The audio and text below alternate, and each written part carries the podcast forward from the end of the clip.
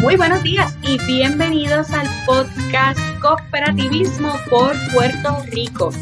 La Liga de Cooperativas es la institución popular del movimiento cooperativo puertorriqueño que entre sus funciones principales se encuentra la representación, la integración, la educación de las cooperativas a nivel nacional y a nivel internacional.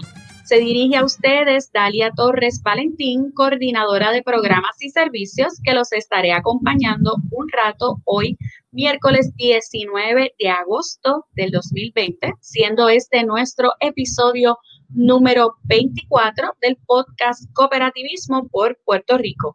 Hoy tenemos con nosotros al licenciado Alberto Valentín Lugo, quien es el presidente de junta de la Cooperativa de Laboratorios Clínicos COPLAB.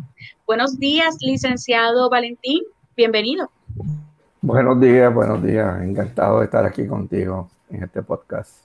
Gracias a usted por aceptar la invitación y por estar con nosotros ya en este episodio que es el número 24 del podcast Cooperativismo por Puerto Rico. Eh, estamos ya en el quinto mes de una pandemia, que es la pandemia del COVID-19, que no solamente está afectando a Puerto Rico, sino al resto del mundo. Y eh, y entonces queremos dialogar un poquito con usted sobre ese proceso. Pero antes de, iniciar la conversación, me gustaría también aclarar al público en general y a los cooperativistas que nos sintonizan que esta va a ser una serie de entrevistas que vamos a estar haciendo para las cooperativas o para conocer cooperativas de tipos diversos. No solamente existen cooperativas de ahorro y crédito, existen cooperativas de tipos diversos y en el área de salud hay varias cooperativas que sus servicios están vinculados eh, o que los socios están vinculados también al área médica, ¿no? Al área de salud en términos generales. Ahí tengo varias cooperativas, eh, como son cooperativas en el área de subespecialistas de salud, como es cardiocoop, gastroenterólogos, oftalmólogos y así sucesivamente. También cooperativas como la cooperativa de equipo médico, COFARMA, que es la red de farmacias locales más grande de todo Puerto Rico, que incurre o que aglutina a más de 500 farmacias en todo Puerto Rico, incluyendo Vieques y Culebra. Y entre este sector que le estaba dialogando, pues también se encuentra la cooperativa de COPLAB, que es la cooperativa que integra dueños de laboratorios clínicos aquí en Puerto Rico.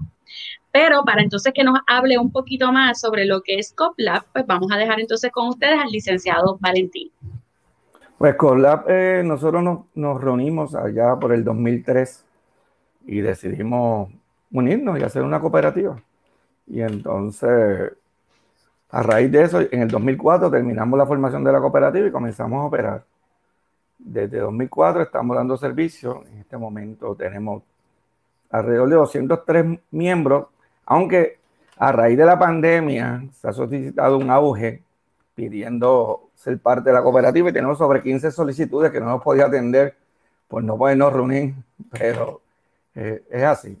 Tenemos una cantidad de gente que se ha dado cuenta del servicio que nosotros damos y de la, del compromiso que nosotros tenemos por la salud de este, de este pueblo y entonces pues ha habido una gran cantidad de gente que se quiere unir. Le pregunto, licenciado, en el caso de COPLAB, como les dije, pues ustedes son dueños de laboratorios clínicos dueños. ¿Por qué deciden, le pregunto, ¿por qué deciden crear una cooperativa? ¿Por qué ustedes entienden o por qué era necesario en el año 2003 eh, crear una cooperativa, una estructura como esta para los dueños de laboratorios clínicos? Bueno, lo principal fue el poder agruparnos y negociar en conjunto, algo que no se puede hacer eh, por otras vías.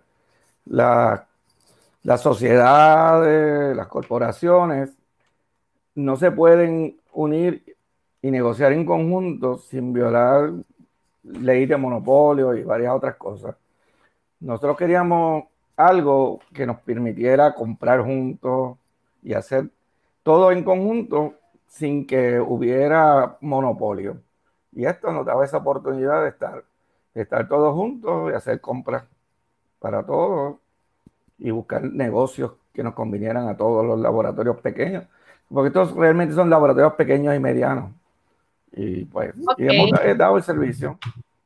Eso me parece muy bien porque en el cooperativismo, pues obviamente trabajamos en equipo, son muchos los que son socios dueños y en la unión, esto a veces puede parecer un poquito trillado, pero en la unión está la fuerza. Ustedes veían que entonces individualmente haciendo compras individuales no iban a poder tal vez a llegar a nuevos procesos de desarrollo de sus propios negocios, ¿no?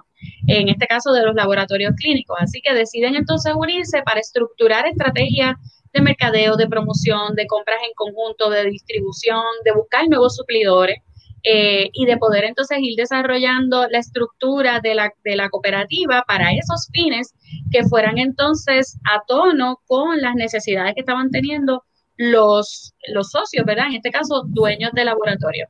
¿Cuántos socios actualmente tienen? Me dijo 203, ¿no? 203 socios que representan alrededor de 240 laboratorios porque hay socios que tienen más de un laboratorio. Y los 15 que tenemos, 15 o 16 que tenemos esperando. Ok.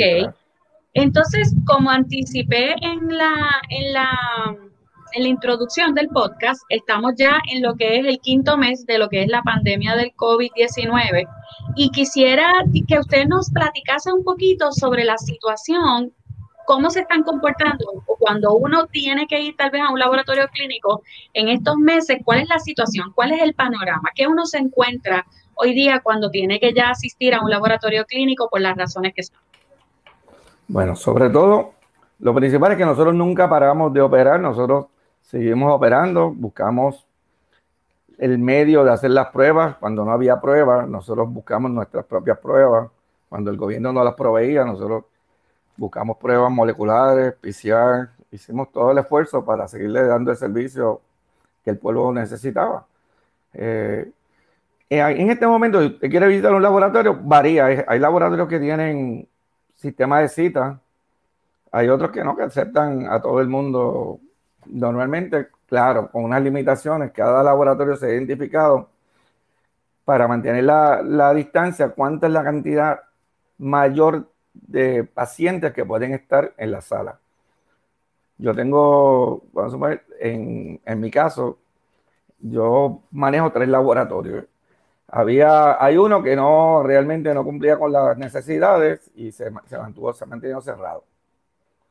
Eh, hay otro que puede atender un paciente a la vez en la sala sin que incurra en que estén. así que se pasa un solo paciente y tengo otro donde pueden estar hasta cuatro o cinco pacientes en la sala y ese pues se trabaja de, una manera diferente.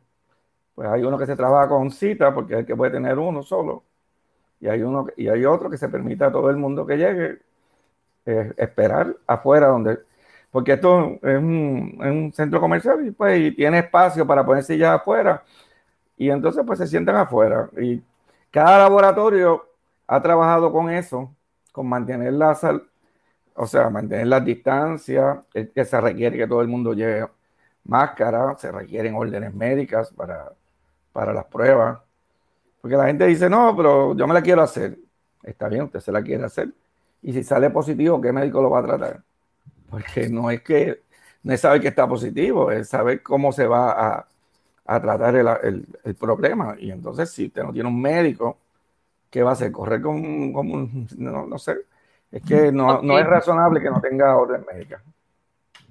Ok, entonces estamos resumiendo que la mayoría de los laboratorios clínicos, como usted dice, han continuado operando desde el principio hasta, obviamente, desde este, de esta pandemia del coronavirus. Aquellas personas que quieran hacerse la prueba del COVID-19 tienen que tener una orden médica para poder ir al laboratorio y que le puedan hacer la prueba. En cada, entonces, en cada uno de los laboratorios están tomando las medidas de seguridad, ¿verdad? Para que cada uno de los pacientes pues, pues no incurran en contacto o en algún tipo de medidas que no, que, no ayude, ¿verdad? Eh, que no cuide, en este caso, su protección en el área de salud. Y entonces lo que me platicaba es el consejo que le podemos dar entonces a las personas antes de ir a un laboratorio clínico es que llamen y pueda entonces verificar cuál es el, el, el servicio, cómo se está proveyendo los servicios en el área del laboratorio clínico. Claro y también hay un problema con las pruebas PCR, que ha habido una escasez de algunos suplidores. Ok. entonces, eh, eh, como te diría, pues es importante que usted llame para saber si está disponible en el momento. No queremos que nadie vaya y se exponga. Este, si usted es un paciente de COVID, muchos han tomado la, determinación de ir a sea a la casa o al carro y tomarle la muestra en, su vehículo para que no entre a la sala. Se, toman, se han tomado varias medidas diferentes de acuerdo a las necesidades de cada, cada socio hemos estado hablando, obviamente, dirigiéndonos a las personas que se tienen que hacer algún tipo de prueba, pero en el caso de las personas que tienen que hacerse algún tipo de, pruebas de análisis, de seguimiento, de continuidad, esas personas deben hacer el mismo proceso que aquellas personas que quieran hacerse la prueba del COVID. Deben llamar previamente al laboratorio clínico, deben sacar una cita, ¿cómo, usted lo visualiza? Bueno, en el caso de los laboratorios en espacio, realmente se está atendiendo a todo el mundo según, según va. En los, casos de los laboratorios que tienen poco espacio, pues eh, como te dije, se está trabajando por cita. Siempre es bueno eh, llamar al, al, laboratorio de su preferencia, al laboratorio de la comunidad, porque nosotros somos parte de la comunidad. Nosotros nos sentimos que tenemos una responsabilidad con la comunidad que quizás un laboratorio mayor no tiene. O sea, porque nosotros conocemos nuestros nuestros pacientes de nombre, los hemos atendido toda la vida. Pues, y el trato es diferente, el trato es diferente. Ok, entonces hablando ahora concretamente de las pruebas, ¿verdad? Lo que le llaman la prueba rápida o la prueba secular, la molecular. Eh, ¿Cuál es la situación actual en cuanto al acceso de las pruebas eh, para la ciudadanía en general? ¿Cuál ha sido, verdad, eh, según su experiencia, cómo ha visto este proceso? Bueno, la, prueba rápida está accesible. Básicamente, todos los laboratorios que quieren hacerla la pueden conseguir y la hacen. Las calidades de las pruebas rápidas varían. Nosotros en la cooperativa eh, hemos tratado de comprar, de hacer, de, estudiar y escoger pruebas para nuestros socios que son de la mejor calidad. Mm, a veces, pues, el socio está libre de, adquirir otra que no sea la que, nosotros le proponemos, ¿verdad? Que compramos en grupo. Pero no solo es el costo, sino es la calidad de la prueba. Y es, bien importante mantener unos estándares de calidad. Aunque nosotros en los laboratorios siempre validamos y hacemos todos los procesos que quizás en las carpitas no hacían y era el problema al principio. Pues nosotros tenemos control de temperatura, control de, humedad, y pues las pruebas son de una calidad diferente.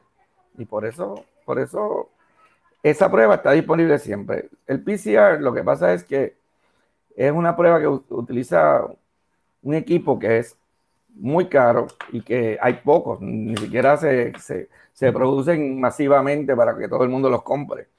Y estamos hablando de equipos de probablemente de un millón en adelante.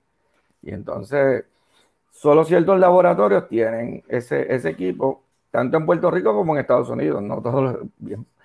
Realmente hay como cuatro o cinco laboratorios de Estados Unidos que controlan todos los PCR y en Puerto Rico tenemos la suerte de que hay alrededor de cuatro o cinco también en la misma cantidad que en Estados Unidos. El problema es el conseguir el, material porque tú estás compitiendo contra toda la nación que necesita esas pruebas y entonces fluctúa la, disponibilidad de la prueba. Mm, yo, nosotros en la cooperativa le damos dos opciones a todos los laboratorios. Eh, hemos contratado dos laboratorios diferentes, uno en Puerto Rico y uno en Estados Unidos. Ya que si baja la disponibilidad en uno, pues enviamos al otro. Que se tarda más, obviamente, enviarlo a Estados Unidos en Puerto Rico, el laboratorio que nos da servicio nos puede dar un, resultado probablemente entre dos y tres días, mientras que el laboratorio en Estados Unidos nos lo da entre tres y cinco días. Ok, entonces eso es un servicio que está haciendo en este caso la cooperativa para los socios de, eh, ¿verdad? Que, que, que, cobijan dentro de la cooperativa. Entonces usted me habla de que, de que sí, de que es un poco más escaso ese tipo de prueba, por los costos eh, y, por, y por, como usted dice, por los trámites de, del análisis y de, la, y de verificar si la prueba, eh, ¿verdad? El, tratamiento de si es positivo o si es negativo, ¿no? En los próximos meses, ¿cómo usted vislumbra esto? ¿Usted entiende que esto va a agravarse o que esto, o, que esto en un momento dado eh, pudiera ser más accesible? No sé cómo lo ve. Entiendo, entiendo que las, o sea, las compañías se han ido ajustando y aumentando su capacidad de, de hacer pruebas. Yo creo que que está mejorando y que puede seguir mejorando lentamente. No es que vamos a tener una mejora eh, drástica, pero va a estar accesible en general. Obviamente, si hay un, pico en cualquier momento, pues puede escasear. O sea, si vamos de, qué sé yo, de, de 2.000 pruebas a 10.000, obviamente no, no, no, no hay manera de tú controlar ese, ese cambio tan drástico y escasearían. Pero si sigue paulatinamente como va, pues no creo que tengamos ningún problema en el suplido de la prueba. Ok, pues entonces yo creo que lo más importante, ¿verdad? A raíz de esta entrevista es que estemos bien al pendiente hoy de las nuevas encomiendas eh, que, trae la orden gubernamental nueva que va a estar saliendo hoy. Entiendo lo que vi en las noticias a las 4 de la tarde por, por un video por parte de la gobernadora con las sugerencias del Tax Force médico y el Tax Force económico. Así que bien pendiente a la ciudadanía sobre eso. Ya saben que para la hora de visitar un laboratorio clínico, sí hay disponibles pruebas, pero deben tener sus órdenes médicas para poder hacer ese respectivo proceso. Deben llamar al laboratorio clínico de su comunidad previamente para conocer si están haciendo cita eh, o cuál es el proceso para que usted pueda llegar al laboratorio clínico ya sea para eh, eh, pruebas de COVID-19 o para cualquier tipo de procedimiento que, usted tenga que hacerse, ¿verdad? En términos de seguimiento para el cuidado de su salud. Eh, así que yo agradezco muchísimo al licenciado Valentín que se haya podido conectar con nosotros y el licenciado Alberto Valentín es el presidente de Junta de la Cooperativa de COPLAB y nos ha compartido una valiosa información para todos los puertorriqueños, ¿verdad? Que estamos atentos a todo lo que es el cuidado de nuestra salud ahora justamente que estamos pasando esta pandemia del COVID-19. Muchas gracias al licenciado Alberto Valentín. Ya saben que también para más información acerca de las cooperativas pueden acceder a la página web de la Liga de Cooperativas bajo www.liga.co, al número de teléfono 764-2727 o a través de todas nuestras redes sociales en Facebook, en YouTube, en Twitter, en Instagram, bajo Liga de Cooperativas. Muchas gracias a todos los oyentes de este episodio número 24 del podcast Cooperativismo por Puerto Rico. En especial saludamos a nuestros seguidores de otros países, como lo son Brasil, Estados Unidos, Irlanda, Perú, Colombia, República Dominicana, México, Alemania y Guatemala. Recuerden usar su mascarilla, lavarse las manos constantemente y mantener la distancia de seis pies en adelante. Así que este virus lo paramos unidos. Hasta la próxima. Gracias, licenciado.